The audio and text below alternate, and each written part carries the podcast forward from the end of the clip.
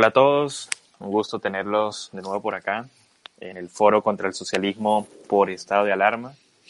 En el espacio de hoy me van a acompañar Pedro Urruchurtu, el es politólogo venezolano, y me va a acompañar también Oliver López Cano. Pero antes de, de entrar en materia, quiero dar un par de noticias que este, me parecen muy, muy, muy relevantes, de gran importancia. Vamos a dejarlas por acá en pantalla.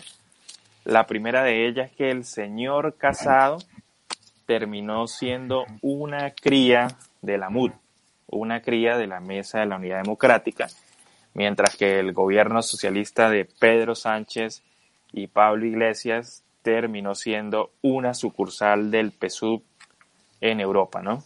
Ya que importaron el chavismo, el socialismo del siglo XXI a España. En la foto que tenemos, en la imagen que tenemos en pantalla, podemos ver al señor Casado con una gran sonrisa, al igual que el ampón de Juan Guaidó. Es decir, que todo tiene conexión. Si unimos las piezas, ya sabemos por qué el PP no apoya la moción, la moción de censura, por qué el señor Leopoldo López Gil le hace el juego al régimen de Maduro evitando las sanciones y por qué el señor Casado junto con el PP son cómplices de lo que sería el gobierno socialista de Sánchez e Iglesias. Por otro lado, también tenemos una noticia muy importante. Ayer fue tendencia, una noticia que, que tenemos que destacar, ¿no? Allí la tenemos en pantalla, y es que la justicia británica anula el fallo a favor de Juan Guaidó sobre el acceso al oro de Venezuela. Señores, esto es demasiado importante porque aquí la justicia británica les dijo, ni al régimen de Maduro ni al amponato de Guaidó, porque los dos son igual de, de bandidos, ¿no? De una u otra manera se van a apoderar de las riquezas y los recursos de los venezolanos los van a despilfarrar y van a vivir de lujo con esto, ¿no? Por lo tanto, estoy sumamente agradecido con la justicia británica, ya que se han encargado de evitar que se consumara un robo más, un delito más por parte de lo que sería el gobierno interino, si es que todavía se puede llamar interino, porque bueno, se han dado cuenta que yo ya lo llamo amponato, ¿no? De lo que sería de Juan Guaidó. Bueno, un placer tenerlos por acá. Saludos Pedro, Saludos, Oliver. Saludos, Eduardo.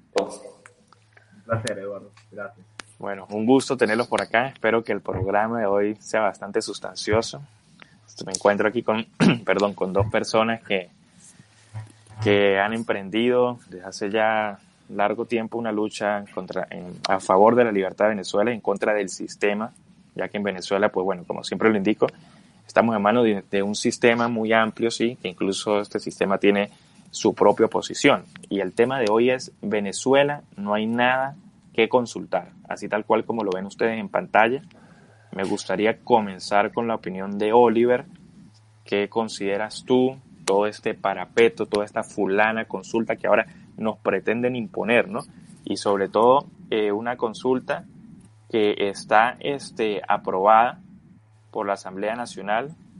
Como aquí, aquí lo pueden ver en pantalla, ellos tuvieron lo que sería un, un acuerdo para llegar a aprobar lo que sería una consulta más. ¿Qué nos puedes decir tú al respecto, Oliver? Bueno, primero que nada, eh, gracias por la invitación, Eduardo. Saludos al amigo Pedro Ruchurtu. Eh, fíjate, eh, yo creo que los venezolanos han sido consultados infinidad de veces. Eh, la consulta más reciente fue el 16 de julio del 2017, donde un poco más de 7 millones de venezolanos le dijo a la MUT, que de paso ha mutado, yo no sé cuántas veces ya, ya perdí la cuenta cuántas mutaciones ha tenido, le dijo a los señores de la MUT que la ruta a trazar era lo que decía el papelito del sí, sí y sí, que además... Allí, allí está en pantalla el papelito. Allí, ese, ese, ahí está. Donde justamente hicieron una parafernalia eh, en la convocatoria de ese día, donde además muchos venezolanos nos prestamos para que, de alguna manera, bueno, el pueblo decidiese, los venezolanos decidieran. Pero esto, al parecer, como muchas decisiones que han tomado de la Asamblea Nacional, muchas acciones que han dilatado, esto simplemente lo enterraron y lo dejaron, lo dejaron en el olvido, como suelen hacer con muchas propuestas que eh, han venido discutiendo según ellos, desde el seno de la Asamblea Nacional y te dicen que mañana la van a aplicar, que, eso, que esa es la ruta que necesita el apoyo de todos los venezolanos, que ahora sí es el camino, como lo decían con el sí, sí, sí del 16 de julio, de que esa es la obra cero, de que esa es la obra ciudadana, de que ahora sí, de que le queda poco para la tiranía. Bueno, entonces ahora pretenden llevarnos al mismo camino, al mismo eh, destino turbio de esta, con esta consulta que ha planteado, que ha presentado Juan Guaidó y su comitiva del Eje 4. Yo estoy cansado de decirlo, lo he dicho infinidad de veces. La MUT, cuando se ve acorralada, cuando se ve caída en su popularidad, cuando se ve que en definitiva entre su coherencia, que no es mucha, y las mentiras que le ha dicho los venezolanos se ven, eh, se, se encuentran, ellos pues entonces sacan a la luz pública una nueva propuesta, un nuevo fenómeno. Entonces le van colocando nombres distintos a cada fenómeno que ellos se les ocurre. Entonces ahora es la consulta popular para entonces llegar a la libertad y poder todos los venezolanos encontrarnos en esas elecciones libres. Pero señor Guaidó, ¿cuál, ¿cuál, consulta? ¿Cuántas veces le van a consultar a los venezolanos lo que es obvio, lo que es evidente? ¿Qué le van a decir ustedes a los venezolanos?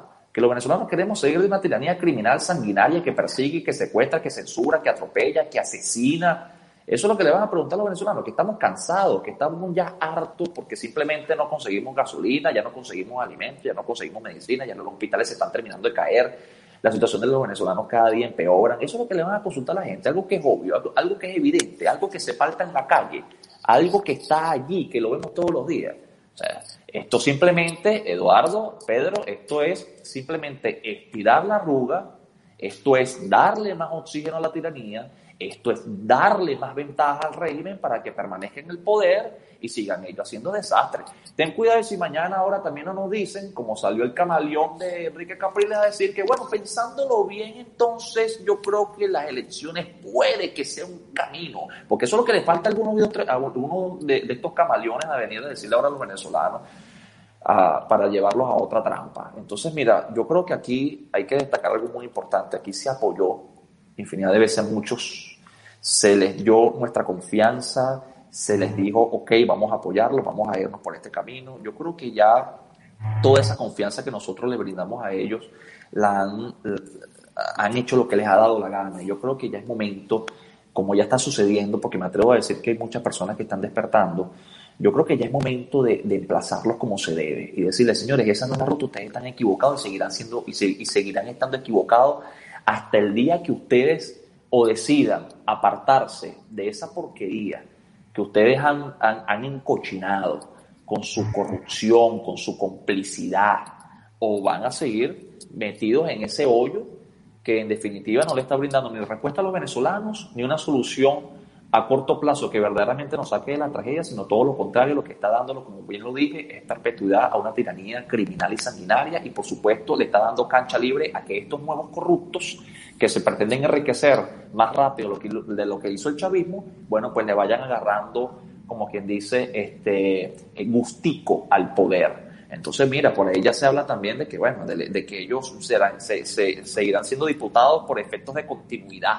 Lo dijo por ahí el señor Requín Ramos Alú. Entonces, habrá que luchar con una tiranía y con unos nuevos cómplices y corruptos. No quedará de otra, pero seguiremos avanzando y seguiremos, y seguiremos diciendo las cosas tal, y como son. Así no les guste a ellos. Así nos manden sus cuentas fantasmas y nos bloqueen cuentas y, y salgamos en listicas de voluntad popular descalificándonos y tildándonos, no importa, nosotros seguiremos alzando nuestra voz y seguiremos nos hablando fuerte y claro, porque cuando ellos nos necesitaron nosotros como venezolanos, como ciudadanos de a pie que estuvimos allí en cada concentración, en cada manifestación, en cada elección, en cada presentación, para que ustedes avanzaran según en una, en una transición democrática, ahí sí nos, tildaban a nosotros y ahí sí nos llamaban bastante para acudir a la calle y poner siempre los muertos. Ah, pero como ahora nosotros hemos despertado, muchos ciudadanos hemos despertado y hemos hablado fuerte y claro, ah, entonces ahora sí somos nosotros los radicales, los divisionistas y quienes simplemente no, no estamos de acuerdo con su, con su ruta, pero se les acabó como quien dice el pan de piquito, ¿no? Yo creo que ya es hora de que los venezolanos empecemos a hablar fuerte y claro como lo hemos hecho en todo, esto, en todo este tiempo. Gracias, Oliver. De verdad que voy a rescatar un par de palabras de lo que indicas. Esto lo único que nos lleva es a alargar lo que sería la agonía de Venezuela. Y a pesar de que ya fuimos consultados, bueno, en lo particular yo no creí en esta consulta porque yo me planteaba a mí mismo y le planteaba a mis seguidores que esta consulta del 2017 no nos iba a llevar a una transición, simplemente iba a hacer una transacción con el régimen y bueno, cabe destacar que terminó siéndolo, terminó siéndolo y que lamentándolo mucho, pues yo no eh, terminé teniendo la razón, ¿no? Que a mí me da, me da pavor tener la razón porque desearía equivocarme, porque prácticamente, si no me equivoco, pues significa que, que el país esté esté muy mal, ¿no? Y sé que esto no solo me sucede a mí, sino también les ha sucedido a muchas personas y a varios compañeros. Antes de darle la palabra a Pedro, tengo que mostrarles por acá el folleto de Primero de Justicia, de Primero los Guisos, del partido de, del Camaleón Capriles, como lo dijo... que sacaron ahora. como, lo, como lo dijo Oliver. No, no, no, es, es un, es un folleto donde de falacias, de mentiras, de engaños, de estafas, con las promesas de la Asamblea Nacional en el 2015. Yo recuerdo que en el año 2015, eh, en los meses a vísperas de las elecciones, eh, yo estuve en un noticiero, si yo no recuerdo, y yo indicaba que el camino tenía que ser la abstención. Y me preguntaban, me decían, pero oye, eh, ¿y si la MUD, si la oposición gana la Asamblea Nacional? Yo le dije, bueno, la van a ganar, pueden que la ganen, pero ellos la van a ganar por un por un acuerdo, por un pacto que va a estar bajo cuerda, porque el régimen necesita mostrarle al mundo que en Venezuela la presunta oposición tiene un poder y efectivamente no van a hacer nada y lo van a legitimar. Esto es en el caso de que le den, de que el régimen le dé la Asamblea Nacional a la MUP. Esto fue lo que sucedió y hoy en día vivimos las consecuencias de todos aquellos que le votaron a lo que sería la Asamblea Nacional en el año 2015. Unas elecciones totalmente pactadas bajo cuerda. En el caso particular no estoy inscrito en el CNE porque, por razones obvias, ¿no? No voy a legitimar el sistema. Vamos a poner por acá en pantalla el panfleto con las falacias, con las mentiras y con los engaños de voluntad popular. Yo sé que aquí todos en algún momento tuvimos que haber visto este panfleto. Era un panfleto que indicaba que ganando la Asamblea Nacional en el 2015 podremos. Eh, se acaba la inseguridad, vamos a dejar de realizar colas, va a haber combustible, el Bolívar va a agarrar valor, un sinfín de cosas que cuando tú ves hoy en día, de hecho anda rodando un video que Oliver publicó en las redes, hoy en día estos sujetos de, la, de esta misma asamblea, los del, los del folleto que ustedes están viendo, están en vías de lujo, en exilio dorado y contando fajos de billete en Europa. Lástima que, el video salió, salió próximo a, darle inicio al programa y no, nos dio chance de, colocarlo por acá en lo que sería eh, producción. Ahora sí voy contigo, Pedro. ¿Qué opinas tú de todo este tema, de toda esta tragedia que, se está viviendo acá? Bueno, en primer lugar, gracias Eduardo por la invitación y por supuesto gusto compartir con Oliver. Eh, tenemos la fama ganada de radicales, así que bueno, yo le decía que eso es una fama ganada a pulso. Eh, eso es parte de, bueno, de uno no callarse, ¿no? Pero, fíjate, quiero comenzar con, con, eso último que tú mostrabas, ese folleto, que demuestra cuán populista puede ser una, una propuesta eh, donde además gran parte de lo que dice ahí no es la tarea de un parlamento. Eh, y hay que decir, eh, ese folleto es bastante, entre comillas, decente para lo que uno escuchaba en la época. Eh, va a haber comida, va a haber no sé qué más, vamos a, vas a tener vías de calidad, vas a tener autopistas, como si se tratara de, de un gobierno, ¿no? Y, la verdad es que esa no es la tarea de un parlamento. Y, y, por ahí tú te puedes dar cuenta de cómo al final, bueno, agitan con este tipo de cosas que, y, mucha gente cae además, ¿no? Y, ustedes bien lo decían.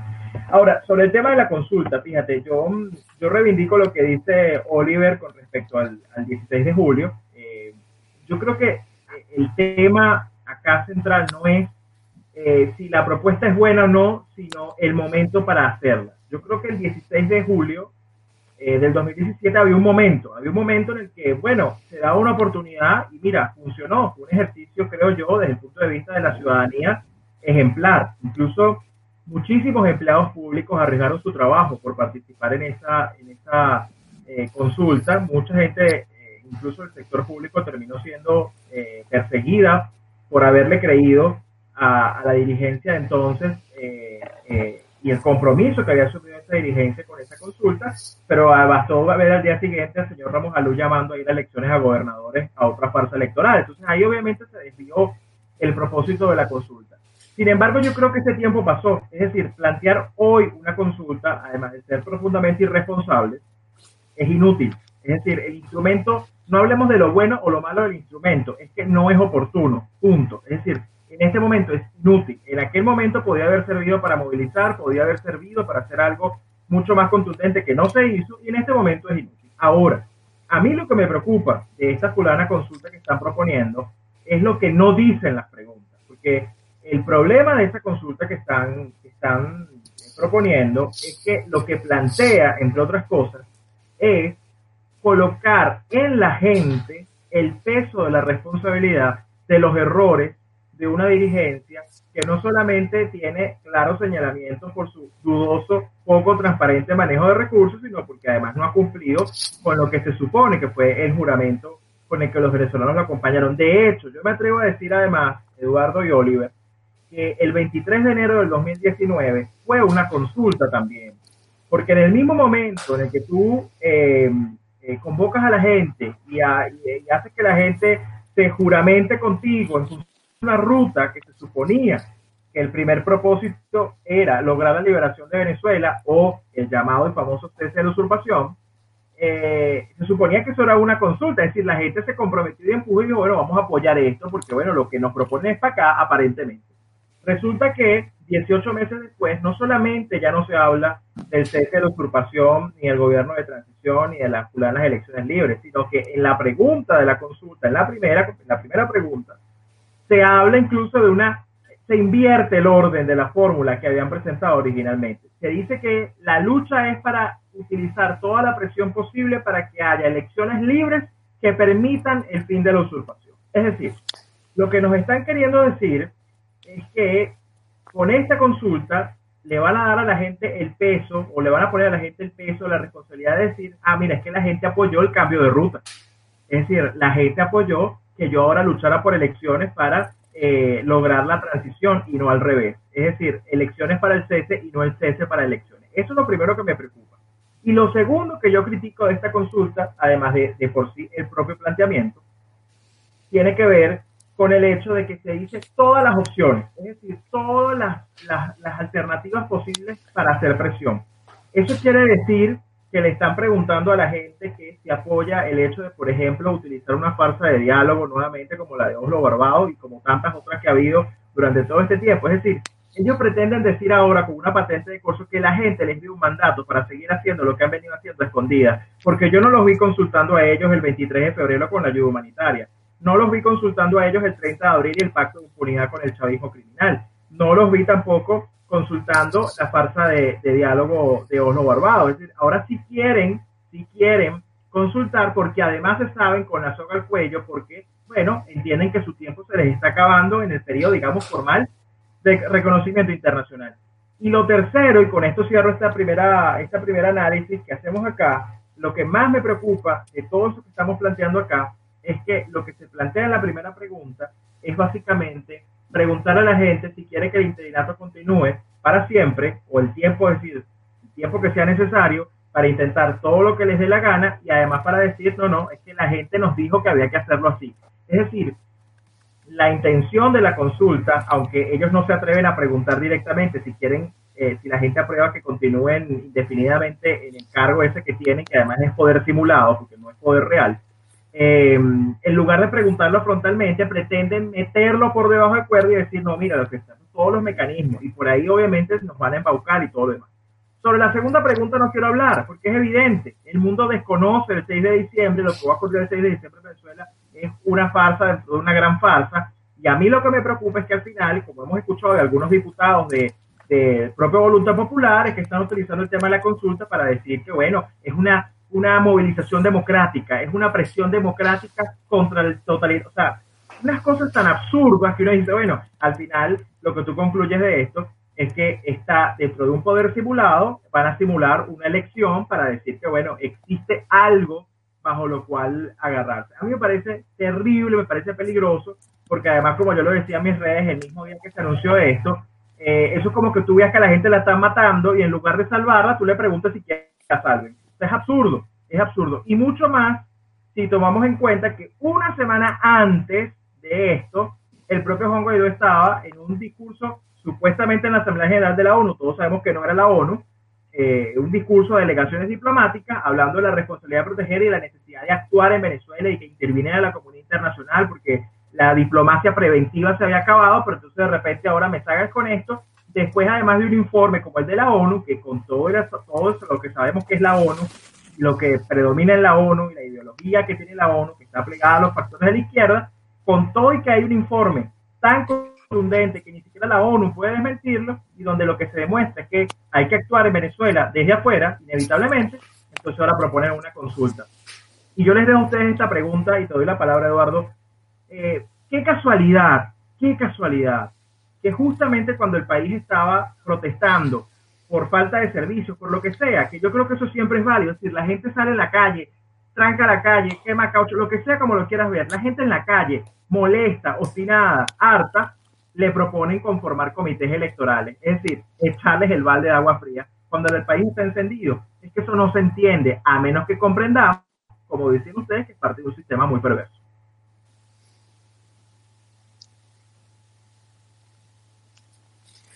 Sí, efectivamente. Bueno, en lo particular yo siempre he considerado que estamos en manos de un sistema, un sistema que fue creado a puño y letra eh, por Hugo Chávez, o sea, copiando lo que le indicaba Fidel en su momento, un sistema que parte de una vía constitucional, una constitución legítima, una constitución por naturaleza chavista de 1999, que nos permite incluso llegar a lo que tenemos hoy en día. O sea, Chávez fue un tipo tan, tan previsivo, tipo tan estratega con su maldad, que en esta constitución chavista de 1999 él dejó un salvavidas inmenso, que era un interinato de la presunta oposición que él fundó bajo las siglas MUD en enero del 2018, así es como lo veo yo, ¿no? Es un sistema. Y rescatando parte de las palabras que decía Pedro, me llama mucho la atención porque él, Pedro nos estaba comentando de los mecanismos. Y ellos quieren tener el mandato para aplicar estos mecanismos a costa de que, oye, tú votaste porque nosotros hiciéramos esto, o sea, no te puedes quejar. ¿Y cuáles son los métodos o los mecanismos? Son métodos agotados, siempre lo digo, en Venezuela los métodos clásicos de la democracia no son aplicables para combatir al régimen de Nicolás Maduro. Por lo tanto, estos métodos, estos mecanismos que nombran como el diálogo, estos mecanismos que nombran como las negociaciones, como las elecciones, son totalmente absurdos, incoherentes a una realidad totalmente crítica, ¿no? Que es lo que estamos viviendo hoy en día.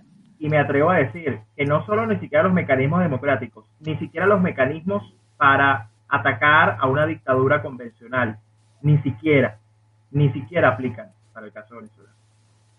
Sí, efectivamente, totalmente. Eh, algo que también me llama la atención es que eh, Juan Guaidó, él cuando ocurre toda esta ola de protestas por la ausencia de los servicios, él pretende autoproclamarse líder de lo que sería estas protestas, ¿no? Y intentar canalizar como que ante las cámaras y ante el escenario internacional como que, oye, la gente está saliendo porque yo, Juan Guaidó, eh, apoyo que no hay servicios, que todo este cuento porque el, tipo yo no sé qué si es, que es demasiado sincero o demasiado descarado y sinvergüenza, pero de verdad que es una actitud que en algún momento de nuestra historia este, este tipo pues tendrá que, pagar eh, por sus actos, ¿no? Y algo que me llama mucho la atención también es esto que vamos a poner aquí en pantalla, es un tuit de Juan Guaidó en el cual él indica que con nuestra constitución en mano vamos a consultar al pueblo de Venezuela como parte de una ruta estratégica para vencer a la dictadura y lograr la transición.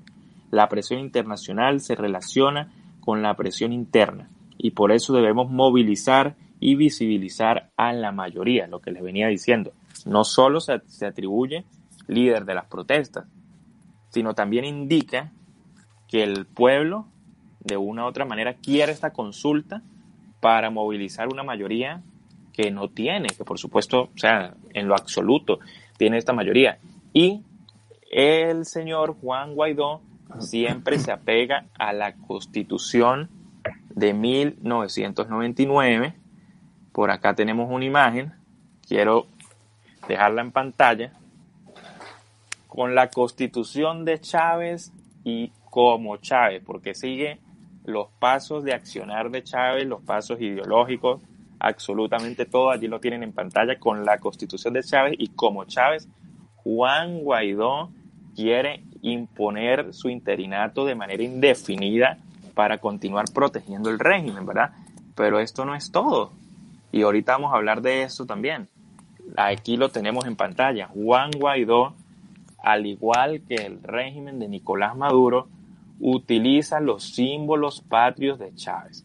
El caballo al revés y la bandera con las ocho estrellas. Es decir, si concluimos, si podemos llegar a una conclusión, Juan Guaidó es un fiel seguidor del legado de Chávez, desde la ideología, desde la constitución, hasta los símbolos patrios. Te pregunto yo, Juan Guaidó, si tú se supone que eres el presidente interino de Venezuela, ¿por qué al menos no respetas los símbolos patrios y los colocas como deberían ser, en su estado, en su naturaleza normal? ¿Por qué tienes que seguir apoyando el capricho de Hugo Chávez? O sea, ni siquiera, ni siquiera te lo pregunto, porque yo sé que tú eres fiel seguidor del legado de Hugo Chávez, ¿no? Y para aquellas personas que siempre dicen como que, oye, pero que tú te encaprichas porque que, puro criticar a Juan Guaidó, que Chávez no hubiese hecho esto, que Chávez no hubiese hecho aquello, que Chávez era bueno, que qué dirán las personas, eh, que qué diría Chávez si estuviera vivo, que qué diría Chávez de Maduro, que qué diría las hijas de Chávez. También les dejamos aquí en pantalla el tweet donde Juan Guaidó, el día que fracasa la ayuda humanitaria, indica que él duda muchísimo que Chávez aceptaría lo que hizo Maduro. Lo halaga incluso, ¿no? Ya sabemos que Lilian Tintori, la familia de López, Freddy Pokémon, entre otros, han indicado que Maduro rompió con el legado de Chávez. Es decir, ellos han podido haber gobernado con Chávez, pero Maduro es el malo, Chávez no.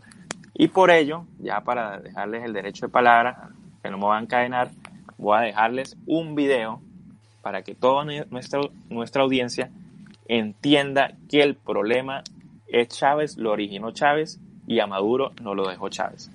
Vamos acá a de nuevo a elecciones presidenciales ustedes elijan a Nicolás Maduro como presidente de la República Bolivariana de Venezuela.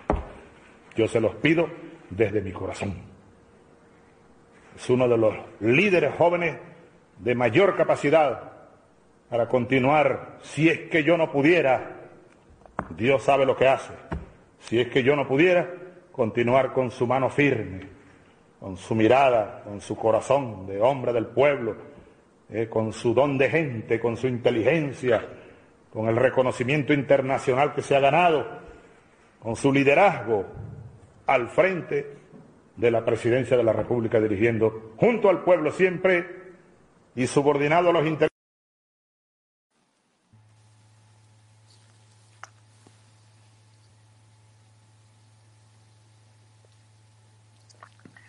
Bueno, Oliver, te pregunto a ti, ya teniendo esta información en mano, ya habiendo mostrado todas estas cosas que, que le incomodan a toda esta gente, que bueno, posiblemente mañana salgamos en otra lista, que las ofensas, que la ultraderecha, bueno, todas estas cosas.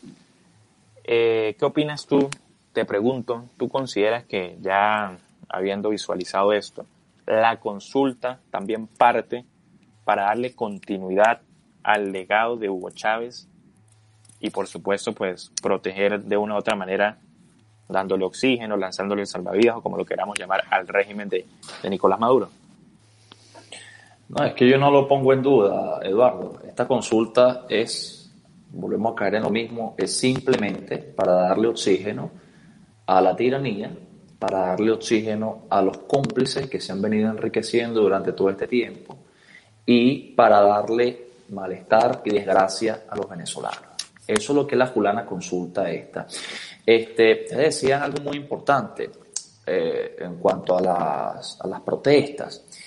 Eh, yo me acuerdo que, bueno, muchas de tantas protestas, 2014, 2017, una de las más, de las más notables así, por, porque evidentemente en el 2014 hubo una masacre donde cerca de 54 asesinados directos por la tiranía, en el 2017 casi 150.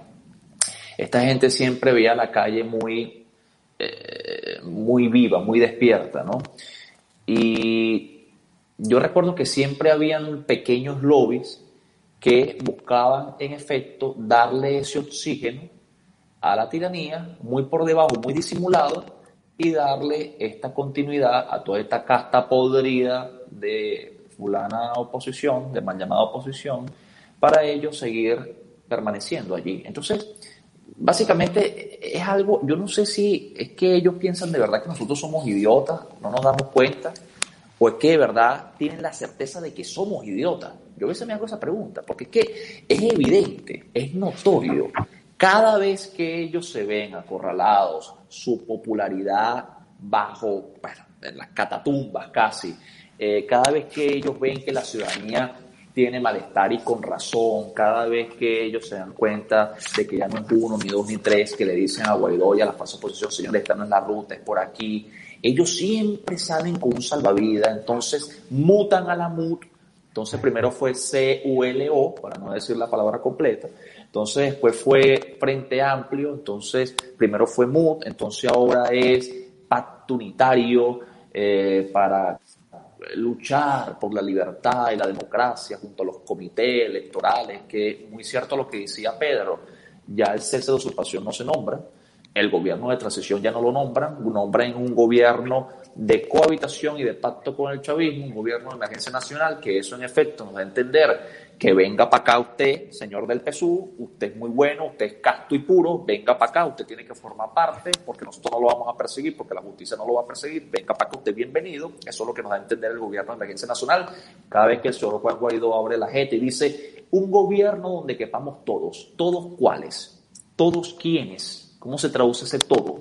Todos aquellos chavistas camuflajeados, disidentes, que se han escapado muy por debajito de la desgracia en la que ellos son cómplices, como por ejemplo Luis Ortega Díaz, Rafael Ramírez que robó como le dio la gana, porque hay que ver que es un malandro, pero de, de, pero de alto nivel, ¿ah? como la Gabriela del Mar, que está aquí enconchada en España, en Valencia específicamente, que decía en el 2014 que la tortura es un método, es un medio para emplear una confesión, y entonces ahora tú la ves dándose golpes de pecho y diciendo que no, que ella, ella siempre veló por los derechos humanos de los venezolanos, de aquellos jóvenes de protesta, son unos mentirosos y unos cínicos. Luis Ortega Díaz, por ejemplo, que recién inauguró una discoteca en Bogotá, que hay por ahí, por cierto, una tramoya, un escándalo de que fue citada por la Fiscalía en Colombia, eh, recién salió la, noticia. Entonces, vamos nosotros de verdad a seguir dándole largas y perpetuidad a esta desgracia. Por favor, yo creo que ya es momento de que nos dejen ver la cara de idiotas o tan siquiera creerlo, porque es muy notorio, Eduardo, Pedro, cada vez que esta gente escribe por las redes sociales, cada vez que inventan un nombre para entonces darse tarima o darse oxígeno, es evidente ya, es notorio y nadie, y nadie lo puede negar, a menos que usted sea muy ciego a menos que usted sea muy borrego, muy chavista o muy chavista azul, porque están casi ya, ya, están casi ya que al mismo nivel entre los, entre los azules y los rojos, porque todos emplean el, mismo, el mismo chantaje y la misma tildadera. Tú eres G2, tú eres radical, tú eres divisionista, tú eres financiado, tú eres chavista, a ti te paga el G2 cubano, a ti te paga aquella, a ti te paga María Corina, porque ahora es la nueva Maricorinos. Entonces siempre inventan unas cosas. Entonces, claro, evidentemente ya este tema está muy trillado, ya este tema está ya muy, muy desgastado. Y evidentemente sí, y lo vuelvo a decir y lo reitero una y mil veces. Primero, no hay nada que consultar.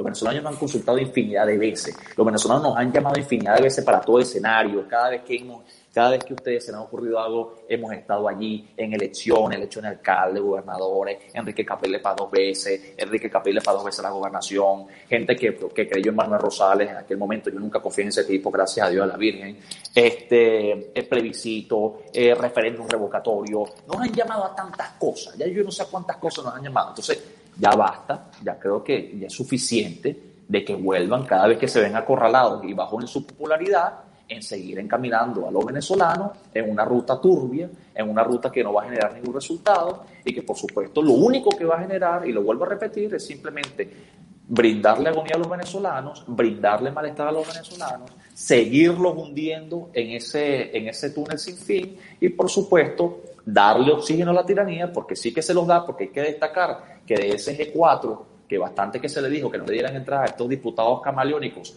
que son más camaleónicos que los camaleones que, ya conocemos, no le dieran entrada y miren, le, asaltaron el Parlamento, que es ese mismo que cuenta los euros aquí en España. Entonces, es una, es una línea, es una cadena de oxígeno tras oxígeno tras oxígeno y por supuesto los venezolanos no es para menos que ya hemos, hemos despertado y con razón. Y termino con esto. El día de ayer se dio una pequeña manifestación en distintos estados del país donde salieron los maestros a exigir salario mínimo digno, a exigir que bueno, que el ministro del trabajo tiene que darnos la cara. Entonces tú después veías a por allá que llegó, llegó de repente, que el tipo como que se teletransportó a lo llegó así de una. Y yo, Dios mío, pero ¿qué pasó aquí? Entonces, claro, tú le ves siguiendo, le ves siguiendo el mismo cuento y dice, no, en efecto, esto es una lucha por la reivindicación laboral, esto es una lucha para reivindicar a todos los maestros. Entonces yo me pregunto aquí, y ya con esto cierra, yo me pregunto aquí, fíjense ustedes que es, que ni coherencia tienen, pero si se supone que tú estás apoyando a los maestros que están exigiéndole un ministro del trabajo nombrado a dedo por, la, por Maduro, que se supone que es un usurpador, ¿qué carrizo andas tú diciéndole a la gente entonces que hay que exigirle a esos tipos cuando se supone que la solución eres tú como interino? Cuando se supone que esa gente simplemente son unos fantasmas y que no tienen ni voz ni voto porque simplemente están allí usurpando el poder. Un ministro que simplemente fue nombrado por Maduro, que se supone que es un tipo que es un usurpador, es un espurio. ¿Qué hace esto entonces eh, empleando esa, esa mentira, engañando a la gente? Y, algunos maestros que, bueno, que, que, que, le siguen, le siguieron el juego ayer. No, señores, yo lo dije fuerte y claro no hay que exigirle, a ellos ya no hay que exigirle nada, a ellos hay que tumbarlos, sacarlos con fuerza, hacerles presión. Eso es lo que hay que hacer. Ustedes se han tardado, han dilatado mucho el 187 de la Asamblea Nacional. Guaidó hace semanas decía fuerte y claro, no, que el R2P, que ahora sí, que, que, ya se acabaron las vías diplomáticas, pero sale de una manifestación apoyando a los maestros, exigiéndole un ministro que le dé respuesta a los maestros cuando se supone que ese ministro fue nombrado de por un usurpador, que todos son unos ilegítimos. Entonces tú sigues engañando a la gente, que es lo que ha venido haciendo durante todo este tiempo. Entonces, claro, este, es lamentable, es lamentable porque vuelvo a, vuelvo a caer en lo mismo. Eh, vemos a la gente sufrir, a la gente padecer, los nuestros todavía siguen pasando calamidades y penurias y no es justo, no es justo que esta gente se burle como le dé la gana de los venezolanos cada vez que se ven acorralados. Y por supuesto Maduro y su combo gozando un pullero. Y quienes pagan los platos rotos son quienes sencillamente no tienen que llevarse a la boca o no tienen, que, no tienen cómo comprarse tan siquiera una pastilla y una aspirina porque no les alcanzan los reales. Entonces esa es la realidad. Entonces estamos metidos, como quien dice, en medio de, de, dos bandas que simplemente no quieren ni el bienestar para Venezuela ni la solución a corto plazo para Venezuela, sino que quieren seguir guisando y robando como les ha dado la gana a costilla de la confianza de los venezolanos. Gracias, Oliver. Muy buena tu intervención. Yo creo que el mantra de Juan Guaidó eh, nunca fue cese de usurpación, elecciones libres y gobierno de transición. Creo que el mantra de Juan Guaidó fue gobierno de cohabitación, el cese de la intervención y los guisos libres. Porque en estos, en estos tres preceptos que acabo de, nombrar es en lo cual ha recaído las acciones de Juan Guaidó durante casi dos años de lo que sería el interinato, ¿no? Y bueno, al fin y al cabo, como lo mencionaba Oliver, aquí los únicos afectados, los que están llevando el bulto, como se dice coloquialmente acá en Venezuela, son los venezolanos y quienes están viendo beneficiados es a costillas de las calamidades que pasamos los venezolanos. También para decirlo coloquialmente. Vamos a dejar una última imagen en pantalla eh, para que ustedes la vean. Vamos a dejarla allí un, momento. Allí aparece el lampón Juan Guaidó junto con Carlos Prosperi, una joyita, una cría, bueno, ya creció, ya evolucionó, esta cría de Henry Ramos Alup, aparece al lado de Juan Guaidó, ¿no? Pero lo curioso es que ellos aparecen allí con, con el eslogan de la Asamblea Nacional de Fondo, ¿no? Pero vuelvo y traigo esto a colación, con las ocho estrellas de Chávez de fondo y el escudo con el caballo al revés, ¿no? Esa imagen que ustedes ven allí en pantalla es una imagen en uno de estos discursos chimbo de Juan Guaidó, donde, por supuesto, intenta obtener ya una capacidad de, de, convencimiento que no tiene para encaminarnos hacia un nuevo engaño, hacia embaucar, hacia traficar esperanza, ¿no? Que abro un paréntesis, para mí el tráfico de esperanza en algún momento tiene que estar tipificado en el Código Penal venezolano como delito por ser un abuso psicológico masivo. Entonces fíjense ustedes cómo aparece este sujeto implorando una constitución que se tiene que erradicar, una consulta, o sea, mediante esta constitución implorando una consulta para supuestamente salvar a los venezolanos, pero lo que quiere es ser interinato indefinido para que haya régimen de manera indefinida será, ¿no? Voy contigo, Pedro, le preguntaba a Oliver si él consideraba que, bueno, que todo este tema de, de, la consulta y ya todo esto que hemos visto en pantalla, ¿no? Todo este tema de que los dos se asemejan, el video que, que vimos nos indicaba que Chávez dejó a Nicolás Maduro como su sucesor, por lo tanto, pues Chávez originó este problema, ¿no? De una u otra manera. Entonces yo quisiera eh, saber tu opinión, bueno, para todos los, los que nos están escuchando, para todos los que nos están viendo, nuestra audiencia. ¿Qué opinas tú en el sentido de que si la consulta, a pesar de que, bueno, ya sabemos, se quiere proteger el régimen de Nicolás Maduro, eh, esta gente quiere estar de manera indefinida, es para también continuar el legado de Chávez, ¿no? Para seguir cumpliendo los caprichos de Chávez, desde que cambió la bandera, la constitución, eh, el escudo, hasta seguir diciendo que Chávez era bueno y Maduro es el malo. ¿Qué, qué opinas tú también de en ese sentido, viéndolo así? Mira, eh, yo creo que aquí la premisa clave para nosotros poder comprender cómo salir de esto, eh, para mí la premisa clave es la ruptura. Si, si no hay ruptura, eh, es muy difícil que, que, tú puedas combatir a un sistema que está absolutamente viciado, contaminado, porque además los propios incentivos desde su origen lo hicieron así. Es decir, como bien tú lo decías, la constitución del año 99 y todo lo que se hizo alrededor de ella fue realmente un traje a la medida de un capricho eh, de poder y obviamente fue creando los incentivos contrarios y perversos, eh, digamos, que, generaron una serie de vicios y que incentivaron además la corrupción y todo lo que hemos visto. Es decir, Venezuela ha sido saqueada en estos, en estos años.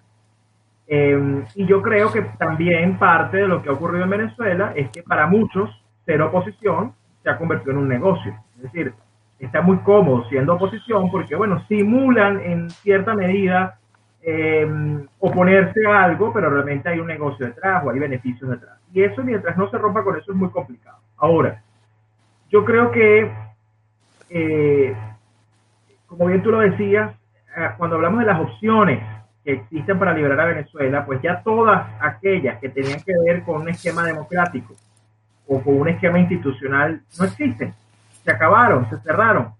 Se cerraron incluso tardíamente. Algunos siguieron apostándoles a esas vías, por ejemplo, las farsas, las farsas de diálogo. Y yo estoy seguro que todavía el interinato lo hace, porque yo te pongo un ejemplo. Frente a las gestiones del señor Borrell en Venezuela, que está haciendo hasta lo imposible para que la Unión Europea se meta en esa camisa de la farsa electoral para intentar entonces así darle reconocimiento oficial a un régimen como el de, el de Maduro, que hay que decir, la Unión desconoce a Maduro como presidente, pero ahora se lo está reconociendo como el convocante de una farsa electoral. Eh, a mí me sorprende, me sorprende no tanto por quienes están allí, sino por la forma tan descarada en que el interinato no se haya opuesto a las gestiones de Borrell. Es decir, lo que quiere decir esto es que dentro del interinato y dentro de la propia presidencia, de la presidencia interina, de la estructura, hay gente que está de acuerdo con las gestiones de Borrell y hay gente que está de acuerdo con que muevan la fecha de la farsa como si aquí el tema fuera una discusión técnica. Es decir, aquí hay gente que piensa que la discusión alrededor del, de la farsa electoral es que no hay tiempo suficiente para que venga una misión, o es que hacen falta más cuadernos, o hace falta más auditoría, o es que hace falta que venga, que haya más organización de los, de los testigos. Las condiciones técnicas hace mucho se acabaron, no es un debate acerca de, de discusiones técnicas, eh, eh condiciones técnicas. Aquí la principal condición es política y tiene que ver con la salida del régimen. Pero además, es peor que eso, porque cuando asumimos que estamos frente a un régimen criminal, un régimen de mafia, que además se vale, por supuesto, una ideología sanguinaria como lo es el socialismo, y se vale todo un aparato para reprimir, para perseguir y todo lo que hace, pues ya tú sabes que la política convencional tampoco funciona para poder derrotar un régimen como este. Tú tienes que tratarlo según su naturaleza. Y mientras acá se sigan proponiendo cosas como que si la consulta, que si vamos a salir aquí, no sé qué más, y al final, bueno, mientras sigamos creyendo que esto se puede combatir con mecanismos tradicionales, estamos lamentablemente condenados. Y eso es muy peligroso. Eh, quiero recoger un poco lo que decía Oliver con, respecto al tema de las protestas. Y ciertamente las protestas que están teniendo lugar en el país, y, ayer lo vimos, tienen un claro componente reivindicativo. Hay gente que lo que está pidiendo es que le mejoren el salario, hay gente que lo que le está pidiendo es que, mejoren sus condiciones eh, laborales. Eh, y la realidad es que yo creo que el rol del liderazgo en tal caso, si realmente estuviera comprometido con la importancia de que tengas a la gente en la calle, es reconducir esa demanda. Es decir, y, Oliver lo decía, es decir, se supone que tú eres el presidente interino, tú que tú eres el líder, tú lo que tienes que buscar es que la gente no proteste para que le mejoren el salario, sino que la gente se quede en la calle hasta que saquen al tipo. Porque el problema, la gente además, y, lo he notado, la gente cada vez más lo que dice es, yo lo que quiero es que se vaya esta gente. Bueno, tú como líder, tú tienes que hacer que la gente se aglutine en función de eso, pero además no basta con que la gente se organice, porque lamentablemente, hay que decirlo, sí, hay que acompañar la protesta, pero al mismo tiempo tienes que entender que así tú tengas a todo el país en la calle encendido, por la naturaleza del régimen que estamos enfrentando, que aquí no hay ningún tipo de apoyo internacional, no hay ningún tipo de fuerza externa que presione y que permita la liberación del país a través de algún tipo de intervención, pues no va a poder, no va a ocurrir nunca, no va a ocurrir nunca. Entonces, lamentablemente tenemos a un liderazgo que eh, pues está haciendo maromas y está dando como la vuelta y no termina de aterrizar en lo que tiene que hacer porque además no le interesa, no le conviene, porque ha conseguido además eh, del reconocimiento internacional plata y muchísima capacidad de operación que obviamente no quiere perder y obviamente, bueno, al final la urgencia de ellos no parece ser la misma del país. Esa es la realidad y, a lo mejor hasta después nos van a decir a partir de enero que entonces a lo mejor Juan Guaidó se va a ir del país y va a gobernar desde afuera y va a seguir controlando la plata. Por eso es que yo creo que lo que ocurrió ayer con, Reino Unido es muy importante, porque al final hay ahí también una sensatez en cuanto a decir, bueno, ya va, está bien, no se la damos al régimen, no se la vamos a dar al régimen, porque esta plata se la van a robar, pero tampoco se la vamos a conceder a esta gente, porque bueno, aquí no sabemos qué es lo que está pasando, o sea, aquí no sabemos quién realmente manda, aquí pareciera que hay una gente que disfruta de la simulación del poder y hay otra gente que, bueno, eh, le, encanta robar, eh, y los otros, además de que simulan el poder, también cae en lo mismo. es terrible porque además quedamos en ridículo frente a la comunidad internacional.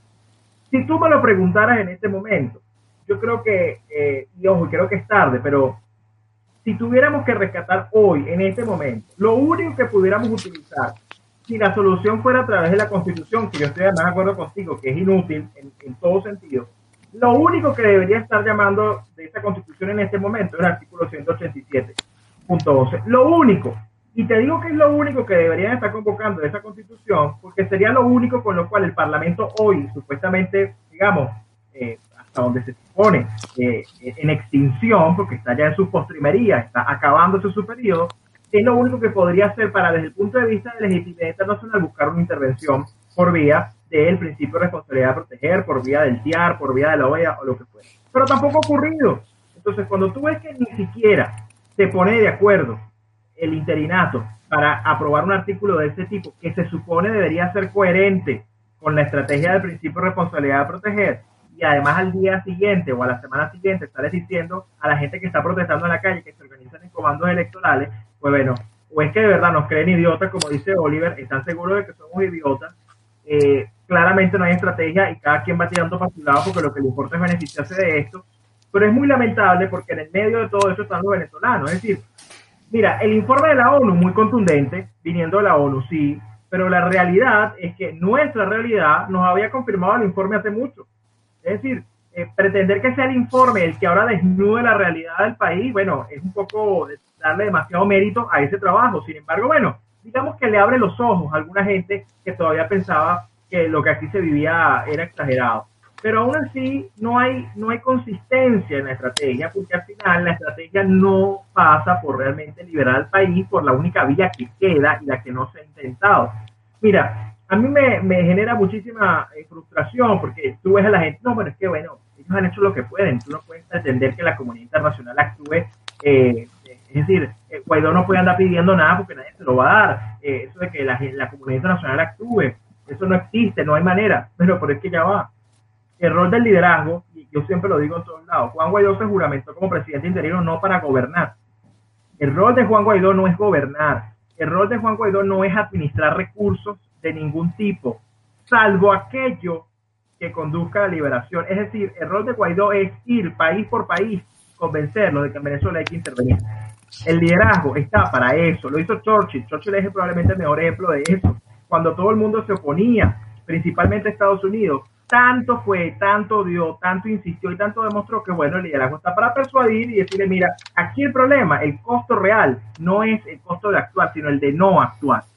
El problema es que acá el interinato se ha asumido la tarea de, bueno, supuestamente gobernar, supuestamente administrar recursos y tener las embajadas y no sé qué más, como si esto fuera una especie de gobierno paralelo, ejecutar algún tipo de, bueno, pagar bonos, imagínate tú, cuando aquí la tarea del gobierno interino no es gobernar, sino liberar el país. Obviamente no lo han hecho, 18 meses después no lo van a hacer, y insisto, no hay nada que consultar, pero pretenden usar la consulta para entonces legitimar un cambio de ruta, que será una nueva estafa, para legitimar una manera de, eh, digamos, aceptar todas estas farsas que hemos estado viendo de diálogos y conversaciones que al final nada ayudan a darle oxígeno al régimen y además de todo para decirnos que bueno, eh, la gente me dio el mandato y yo hago lo que la gente me dice, porque además todos estamos conscientes de que a Juan Guaidó le falta legitimidad de origen para hacer el gobierno que dice. Es decir, eh, está en una encrucijada y yo creo que, como dice Oliver, hay cada vez más gente que está mucho más clara de lo que está pasando acá, pero desde luego con un costo altísimo en términos de vida de los venezolanos que estamos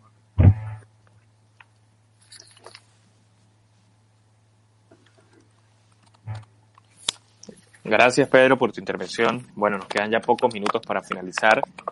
Me voy a tomar acá eh, algunas de las palabras que, que decía Pedro, eh, las cuales una de las principales de ellas es que los intereses son distintos. Y efectivamente los intereses del ciudadano a los intereses de la MUC son totalmente diferentes, son en lo absoluto diferentes, son distintos, porque como bien lo indicaba Pedro, el tema de ser opositor se ha convertido en el negocio más rentable hoy día en Venezuela, ¿no? Opositor entre comillas. Otra cuestión que quiero traer a colación es que el TIAR, el R2P, la OEA e incluso el, informe de la ONU, que me parece a mí insólito, que se tardaron dos décadas en narrar la tragedia que vivió Venezuela, eso no tiene otro nombre más allá de ser la política de hacer algo para que no suceda nada. Es como decir las mentiras que la gente por el desespero quiere escuchar y que se van a desvanecer en lo que sería en el aire, por decirlo así, ¿no? Eh, ahora bien, ya nos quedan escasos minutos. Me gustaría que cada uno de ustedes se despidiera con esta última pregunta que les voy a realizar. Para ustedes, ¿cuál es la salida? Para mí es el uso de la fuerza. Oliver. El uso de la fuerza, sin duda el uso de la fuerza es la salida, la vía diplomática, eh, esa, ese jueguito de quererle decir a la gente que la salida de la tiranía es democráticamente, eh, estableciendo mecanismos electorales de diálogo. Yo creo que esa vía quedó trigada, esa vía quedó anulada, esa vía quedó descartada por completo y lo hemos demostrado durante todos estos años. La vía es la fuerza, tómelo como lo tomen así les guste estos cómplices blandengues o no, la vía la fuerza y vuelvo y repito, no hay absolutamente nada que consultar. Lo único que hay que consultar al señor interino Juan Guaidó es cuando va a actuar porque se le está venciendo el plazo. Señor Guaidó, es hora de actuar, es hora de que usted, que ya dudo mucho que haga caso, ya dudo mucho que escuche, es hora que usted, si de verdad lo ve el país y quiere alejarse un poco de esa ambición de poder, es hora de que usted empieza a darle claro a los venezolanos y empieza a darle claro al mundo de que esa tiranía solamente sale por la fuerza, no dialogando y no consultando a la gente lo que es obvio. Pedro, voy contigo. ¿Cuál sería para ti la salida? El uso de la fuerza, es que sin lugar a dudas. Yo creo que ya a esta altura plantear cualquier otra cosa no tiene sentido. Y, aquí atajo un poco porque yo entiendo tu planteamiento de los mecanismos eh, como el etcétera, que al final se pueden convertir en cascarones vacíos. El problema es precisamente el liderazgo. Es decir, tú puedes utilizar todos esos mecanismos como una justificación para actuar si tu liderazgo lo que busca es que se actúe. El problema es usar esos mecanismos para que no pase nada. Y ahí es donde está la diferencia del liderazgo. Por eso es que es tan importante que en Venezuela existe un liderazgo que quiera realmente liberar al país. Porque si tú lo que quieres es cohabitar, lo que quieres es convivir y te sientes como haciendo lo que haces hoy, pues lógicamente tú puedes convocar todos los mecanismos internacionales y nunca utilizarlos. Y ese es mi punto y esa es mi crítica. Es decir, tú aquí, eh, mira, y con esto cierro, es el uso de la fuerza. Y aquí desde el primer día en que Juan Guaidó se juramentó, lo único que tenía que haber hecho era escrutinar una coalición de países que actuara en Venezuela, utilizando cualquier precepto, todos los principios, el TIAR, lo que tú quisieras, pero liderar esa coalición para que ocurriera. No lo hizo. Y la pregunta es por qué bueno, el tiempo nos ha dicho por qué. La única opción que queda en Venezuela es la de la fuerza y lamentablemente se está imponiendo la realidad que cada vez nos lo confirma cada vez más. E insisto, lo grave de esto no es el costo de actuar, sino el de no actuar. Y eso es lo que debemos asumir en Venezuela. Y por eso es que no hay nada que consultar, hay que hacerlo.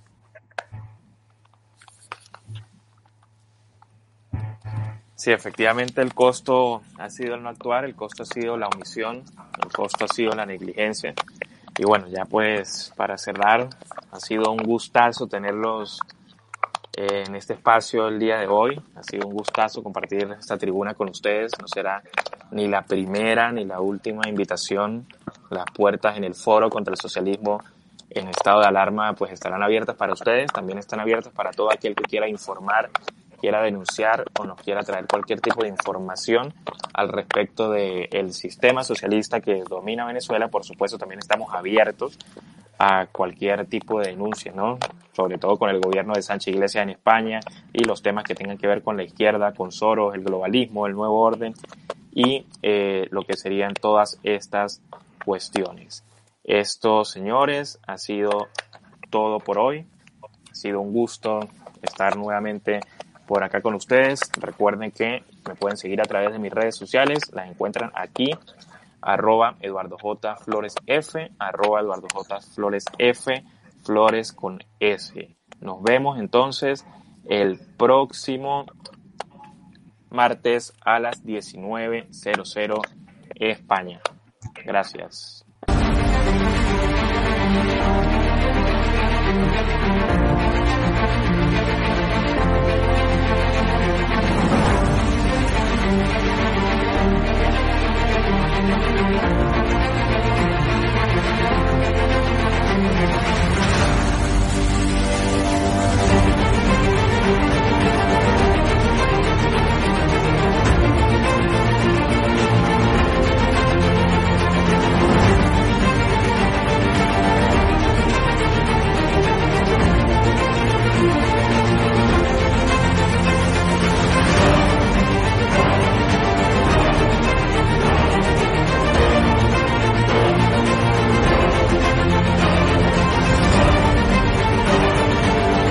Lo más importante que ha sucedido en la transición. Roberto, ¿quieres que nos cierren hoy el canal también, no? Por lo que veo. Porque. Madre mía.